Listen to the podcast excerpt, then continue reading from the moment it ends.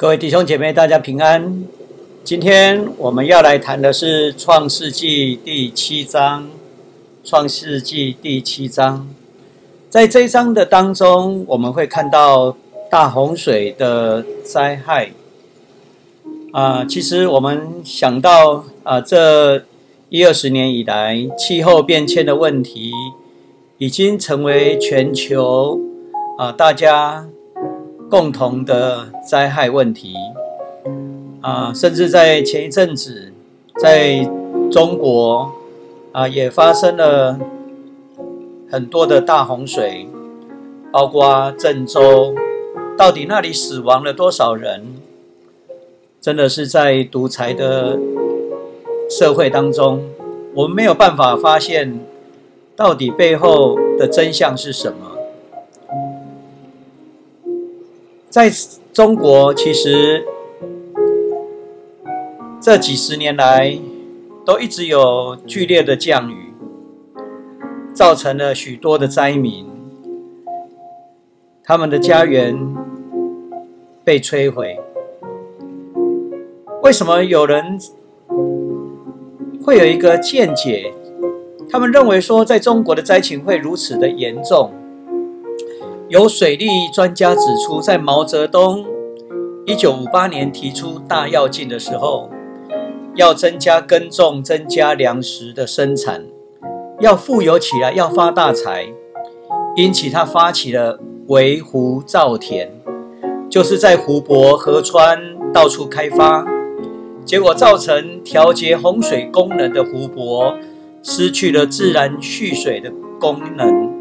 于是大水一来，就到处淹水。圣经里面，我们也看到有一场普世性、规模最大的灾害，就是大洪水。为什么会有大洪水？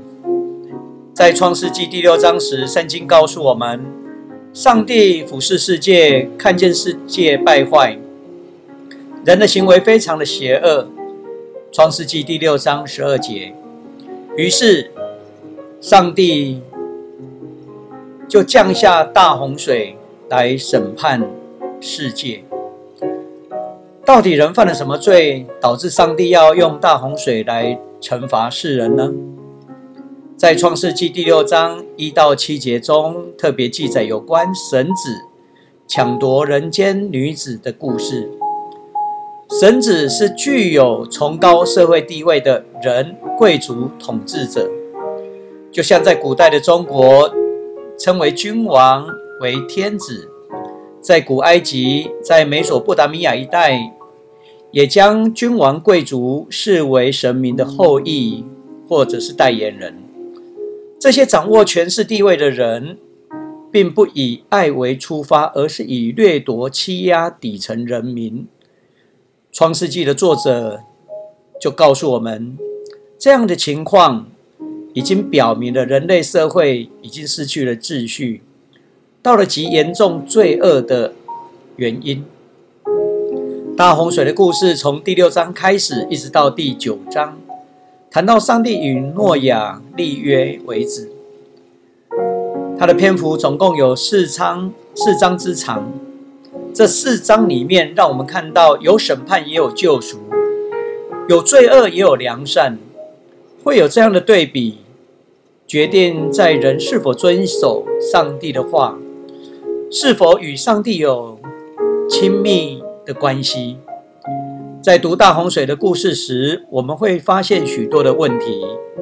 例如，有人常问：大洪水的故事是全世界性的毁灭吗？还是局部性的毁灭？首先，我们要有个概念，在古代指的部落民族，他们所知道的“全世界”这个词，与我们今天完全不同。他们的所谓“全世界”，是指他们当时已知的地方。对于地球是圆的概念，是很后来才有的。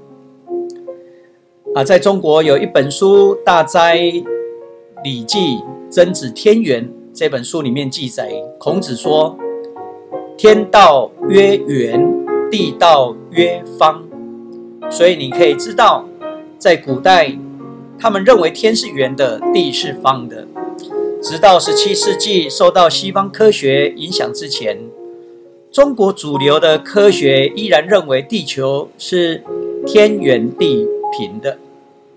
总之，大洪水的故事对于诺亚时代的人来说，是发生在他们已知世界的大洪水。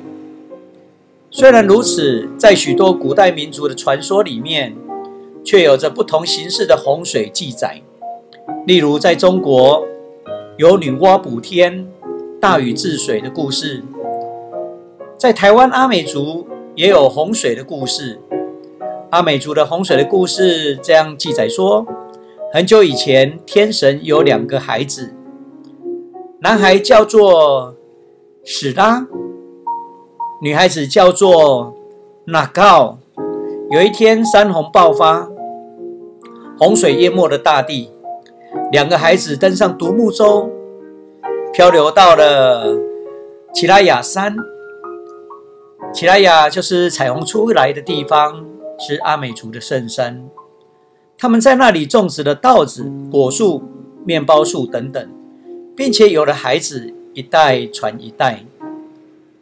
奇拉雅山位于花莲的丰滨乡、瑞穗乡的交界。是东海岸山脉北端的最高峰。其实我们看到，无论是在阿美族或者是其他的民族的当中，都有不同的洪水的神话故事。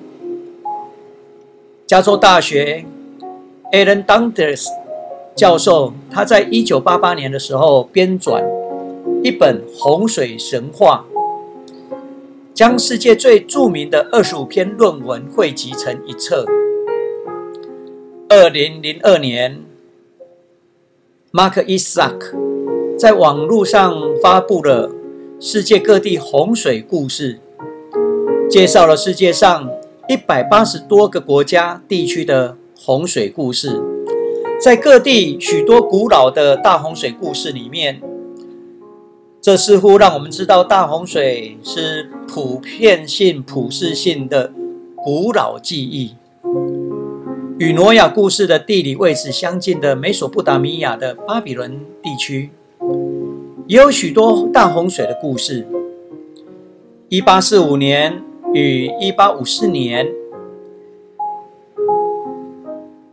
雷亚德爵士他在尼尼维跟尼禄的遗址的乌鲁克主持发掘考古的工作。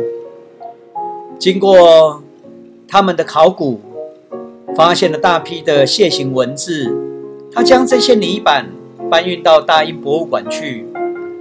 这是当今所知道最古老的文字，大约是公元三千三百多年前，并且收藏在储藏室当中。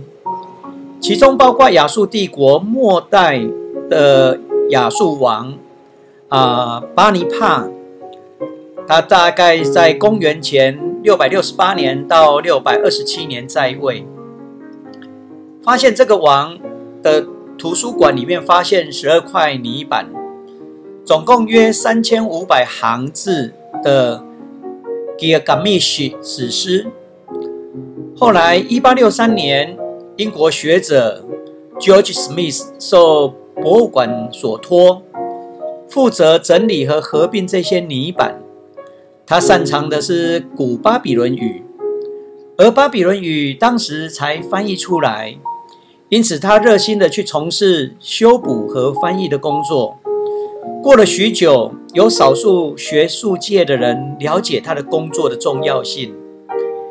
一八七二年，他在圣经考古学会上宣读一篇名为《加勒底人的洪水叙述》的论文。大家才知道，美索不达米亚的洪水故事，居然和诺亚的洪水故事有许多相似之处。例如，洪水灭世、制作方舟，还有保存生命的种子，放鸽子、燕子、乌鸦来打探水势；水退后，还设祭坛等等。在古代美索不达米亚，就有三个有关于洪水的故事。一个是苏美人的，一个是古巴比伦的，它的主角叫做阿屈拉哈西斯，他是一个全智者；另一个是亚述的，主角叫乌特拿皮须底。然而，根据考古证实，这三个故事应该有一个同样的根源。这三个故事也跟挪亚的故事相似。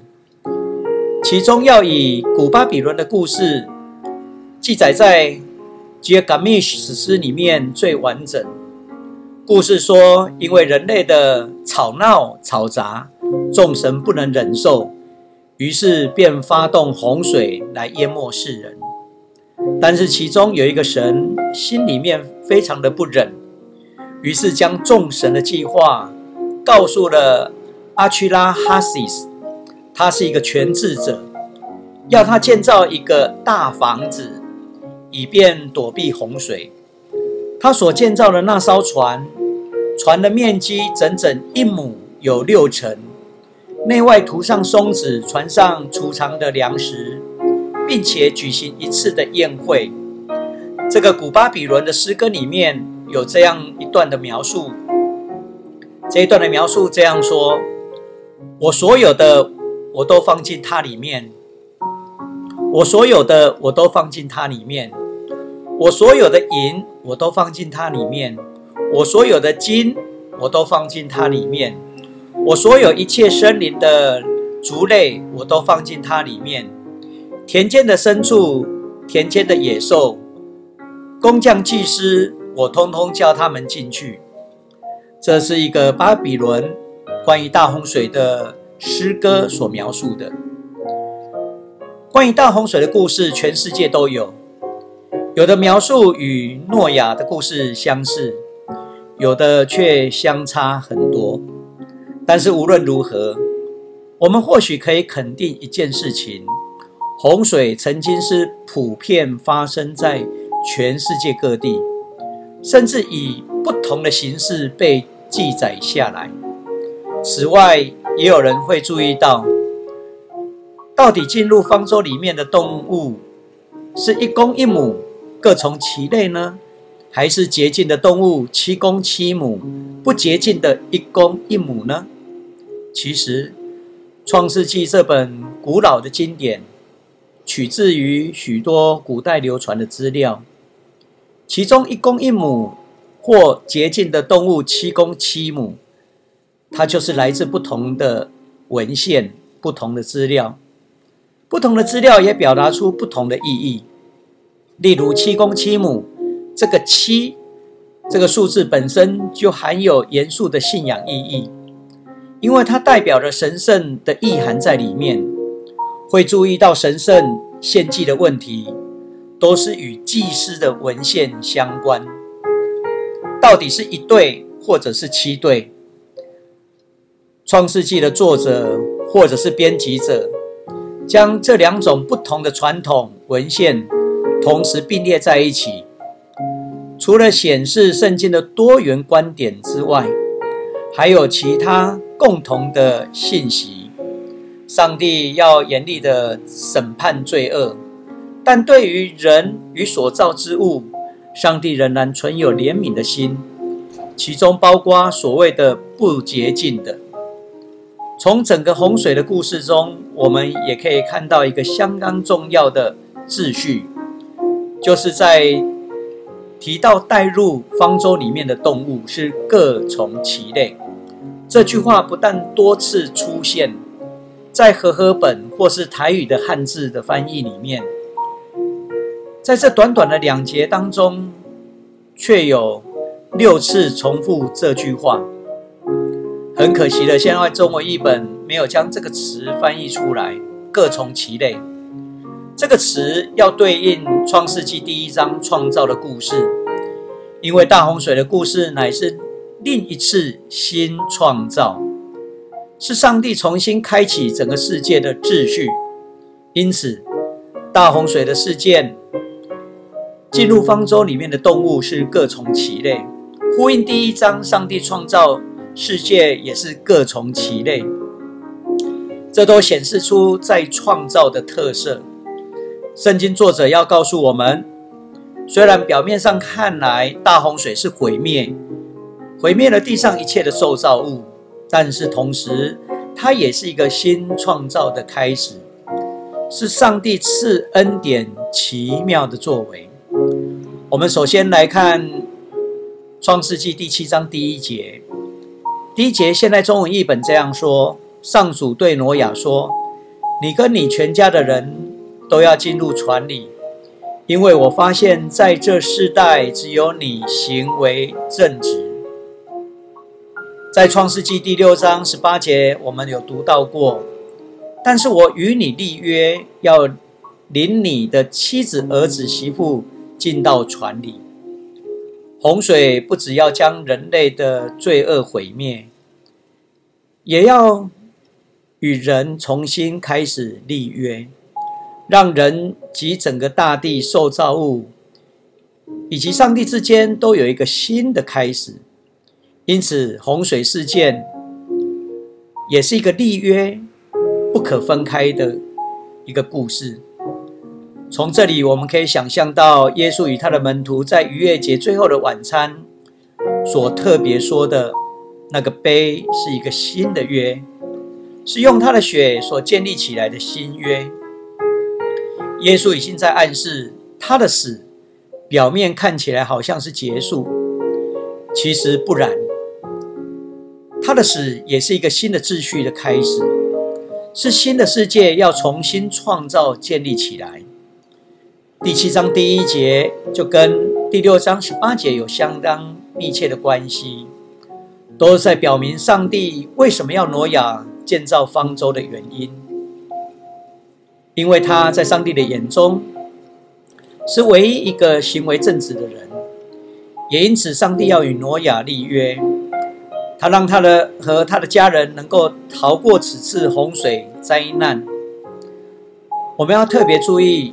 所谓挪亚的正直，并不是以人的标准来衡量的，而是和本的翻译比较好。他那边翻译说，在上帝的面前，挪亚在上帝的面前被上帝定义为正直、行为正直的艺人，而不是被人所认定。如果在人的眼里，挪亚可能也会被说三道四。但是在上帝的眼里，上帝看他为艺人。耶稣在登山宝训的时候，也教导他的门徒，告诉他们要以上帝的标准来学习，而不是从人的标准来看。耶稣说：“你们要完全，正像你们的天赋是完全的。”马太福音五章四十八节。耶稣也说：“你们要仁慈。”正像你们的天赋是仁慈的，《路加福音》六章三十六节，确实如此。我们要学习的是以上帝的标准，而不是以人的眼光为准则。接着，我们来看《创世纪》第七章二到五节，经文这样说：“你要带牲畜进船，凡宗教礼仪定为洁净的每一种。”雌雄七对，不洁净的每一种雌雄一对；鸟类每一种雌雄七对，这样各种牲畜飞鸟得以保存在地上传种。第四节，第七天后，我要降大雨四十昼夜，把我所创造的一切生物都消灭。第五节，挪亚遵照上主的命令，一一做了。犹太人对于洁净不洁净的规定，是在建立祭司制度与献祭时才有的。因此，有关于宗教礼仪规定的文献，都被视为是很后期才有的资料。换句话说，我们刚刚所读的经文里面，它是呈现出比较后期被加入的资料，也就是我们说的祭司文献。在第六章时，挪亚将动物是一对一对的带入方舟。这里是说洁净的每一种雌雄七对，包括鸟类在内。这样的文献是出于宗教的礼仪缘故，因为我们知道七这个数目本身就带有宗教上的圣洁含义。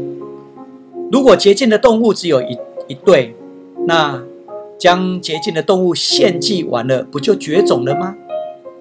所以在这里解决了绝种的问题，而特别强调洁净的要七对。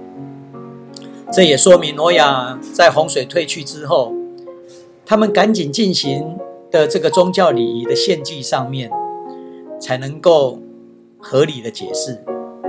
总之，这个文献对我们来讲，所重视的是对上帝的感恩与回应。第五节是整个大洪水故事非常重要的教导。作者一再告诉我们的就是挪亚。遵照上主的命令，一一做了。这也是整本圣经最重视、最想要传达出来的信息。人之所以犯罪，是因为没有遵照上帝的旨意去行；人之所以会得到救恩，就是因为遵照上帝的旨意去行。耶稣基督曾经说过这样的话，他说：“所以，所有听我的话而去实行的。”就像一个聪明人把房子盖在磐石上，纵使风吹雨打水冲，房子也不倒塌，因为它的基础立在磐石上。可是那听见我这些话而不实行的人，就像一个愚蠢的人把房子盖在沙土上，一朝受风吹雨打水冲，房子就倒塌，而且倒塌的多么惨重。马太福音七章二十四到二十七节，我们接着来看创世纪第七章六到二十四节。现在中文译本这样说：挪亚六百岁的时候，洪水泛滥大地，他跟他的妻子、儿子和媳妇都进到船里，逃避洪水。按理定为洁净和不洁净的各种。牲畜、飞鸟、爬虫，也都照上帝的命令，雌雄一对对的跟挪亚上船。第十节，七天后，洪水泛滥大地。挪亚六百岁那一年二月十七日，地下深渊的泉源都裂开，天空所有的水闸也都打开了。倾盆大雨下了四十昼夜。就在那一天，挪亚跟他的妻子、三个儿子闪、含、雅佛和媳妇都进了船。各种野兽、牲畜、爬虫和飞鸟也各按其类，成双成对的跟挪亚一起上船。所有的动物都照着上帝的命令，雌雄一对对的上船。然后上帝替挪亚关上船门。十七节。洪水泛滥连续四十天，水往上涨，船从地上浮起来，水越涨越高，船开始在水面上飘荡。洪水淹没大地，使天下所有最高的山峰都没顶。但是水继续高涨，高过山峰七公尺。地上所有的动物、牲畜、飞鸟、爬虫和人类都死光。地上一切有气息的生物也都死了。上主消灭地上一切的生物，人类、牲畜、爬虫和飞鸟，只有挪亚以及跟他在船里得以存活。二十四节，洪水淹没大地一百五十天。信仰的故事必须用信仰去理解。今天我们在读诺亚的故事。所着重的乃是上帝要通过这故事，向我们说出什么样的生命的信息。既然圣经要传递上帝对人生命的启示，如此一来，我们就必须以信仰的角度来认识故事中的信息。在这一段里面，最特别的就是第十六节所记载，上主替挪亚关上船门。这句话在表达时间上乃在于上帝，关键的行动也是上出于上帝之手，审判与救赎也是出于上帝。这样我们就可以明白一个重要的信息：在一切险恶的环境中，上帝亲自伸手保护诺亚免于灾难，因为诺亚遵照上帝的命令而关闭或开启拯救的门。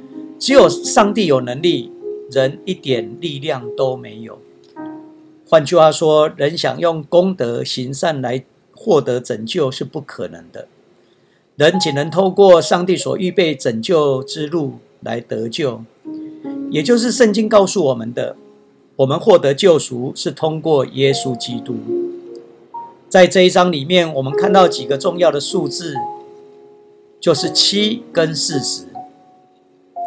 第二节雌雄七对，第四节七天后，第十节七天后，二十节水继续高涨。高过山峰七公尺以上，这些七都代表最好的时间跟境界，或是完整。第四节描述降大雨四十昼夜，十二节倾盆大雨降了四十昼夜，十七节洪水泛滥连续四十天。以上的事实都代表着适当的时间跟数目。圣经常用这些数字来描述摩西在埃及王宫活了四十年，开始决定了解以色列同胞的情况，然后他逃到旷野生活长达四十年之久。之后，他蒙上帝的呼召，带领以色列人出埃及的运动，在以色列民族出埃及进入旷野也有四十年。甚至在耶稣在旷野里面受试探，也历经了四十年、四十天，这些都在表示，在一个适当的时间的过程里面，都在上帝的看顾底下来经过。我们从今天这一章里面，我们要来思考两个问题。第一个问题，我们时常听到有人说。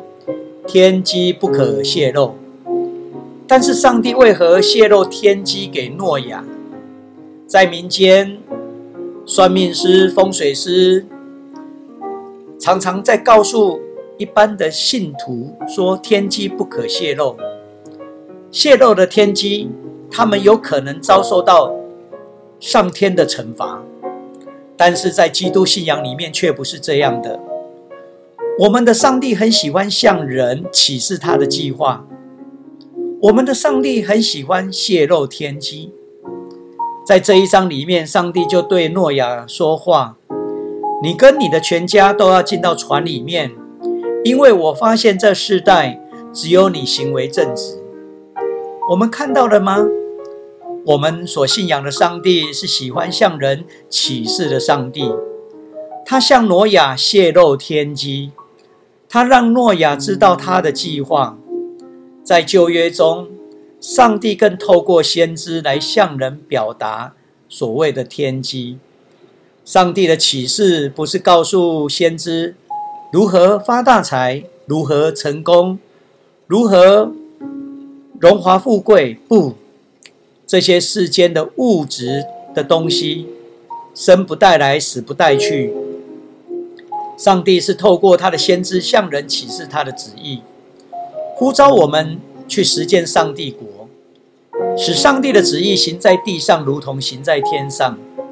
上帝要我们行公义、好怜悯、谦卑的与上帝同行。上帝并应许我们能够因信而称义，在基督里面使我们得着永恒的生命。这样的天机，上帝并没有隐藏。而是透过他的仆人，不断的、不断的传给世人。使徒保罗在面对在上掌权的帝王时候，他没有畏惧，而是非常坚定的说：“亚基帕王啊，我没有违背从天上而来的意象。”使徒行传二十六章十九节。早期的教会对于诺亚的故事，他们也很有很深的体会。彼得前书三章二十到二十一节这样记载说：当时进入方舟的人不多，只有八个人。他们从水里获救，这水就预表洗礼。这洗礼现在拯救了你们，不是洗涤你们身体的污垢，而是以清白的良心向上帝许愿。这洗礼借着耶稣基督的复活拯救了你们，也因此有这样的认识。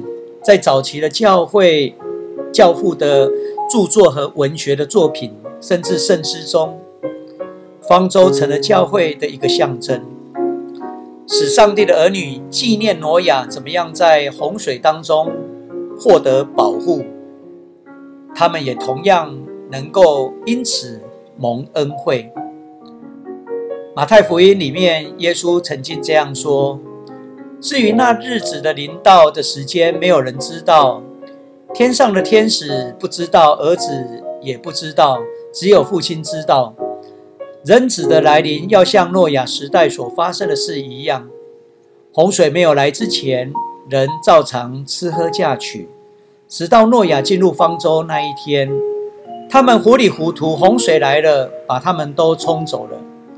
人子的来临也是这样。马太福音二十四章三十六到三十九节，这是耶稣基督对诺亚洪水的启示。主耶稣要我们从诺亚的故事当中学习到警醒的功课，特别面对我们日益败坏的社会环境以及许多的试探，我们不可像洪水还没有来以前糊里糊涂的过日子。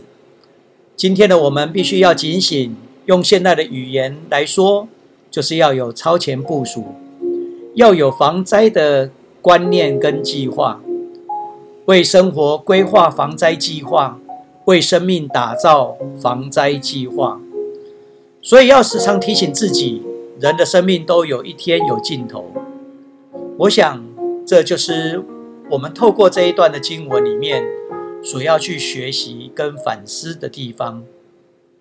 对我们来说，我们有一天都要回到上帝的身边，我们有一天都要所谓的反国述职，回到天上的家，诉说我们在地上如做了哪些事，是合乎上帝的旨意，是学习耶稣基督的样式，在传讲上帝的国。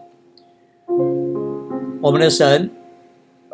他将天机泄露给我们，为的是让我们能够活出上帝国的样式。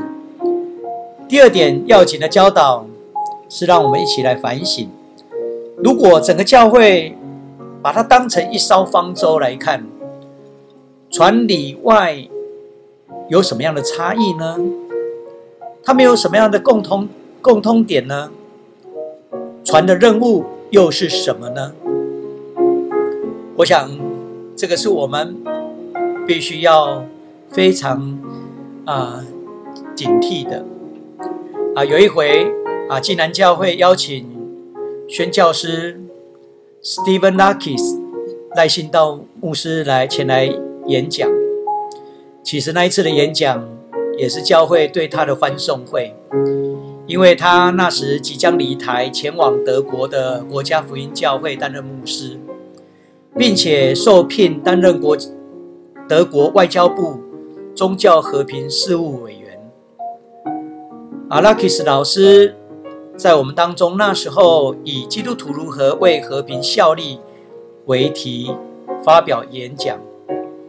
他说到：“上帝国并不是。”天上的天堂存在天堂里面，而是在爱与公义在人民生活中被看见的。教堂要成为讨论社会问题的安全论坛，让有许多困境的社会知道教会在乎，Church can help。另外，教会要能够成为代表。社会弱势向政府体系发生的中介机构，帮助社会追求公益与和平的上帝国。Stephen Lakis 老师他指出，非基督徒听到上帝国会以为是天堂。但基督徒所讲的上帝国其实是属世的，将发生在世界与社会当中。哪里有爱，我们就看到上帝国；有公益去帮助，让人看到公益发生的地方，那里就是上帝国，不是在天堂里面。所以他鼓励我们应该要去改变社会，去成就。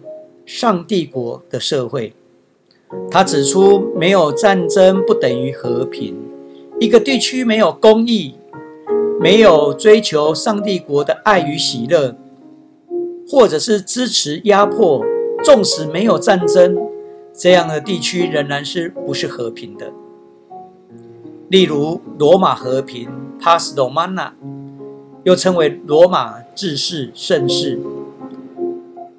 是罗马帝国兴盛的时期，但是他们的基础是透过压迫与独裁专制来统治人民。今天的中国就是如此。我们说中国的崛起，它不是用民主自由来崛起，而是用独裁威权、用维稳来建立起它社会和平的假象。讨论和平与公益，是要看当地人的生活。有许多国家没有战争，可是人民会抗议国家的统治，因为人民没有办法生存，没有丰富与和平的生活。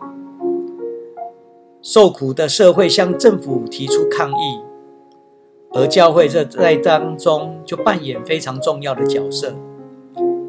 Lucky 老师进一步说明，教堂可以为这些讨论社会问题提供一个安全的论坛。教会在这方面参与的事工，可以帮助困境的社会知道教护在教会在乎他们，而社会的困境应该被改变。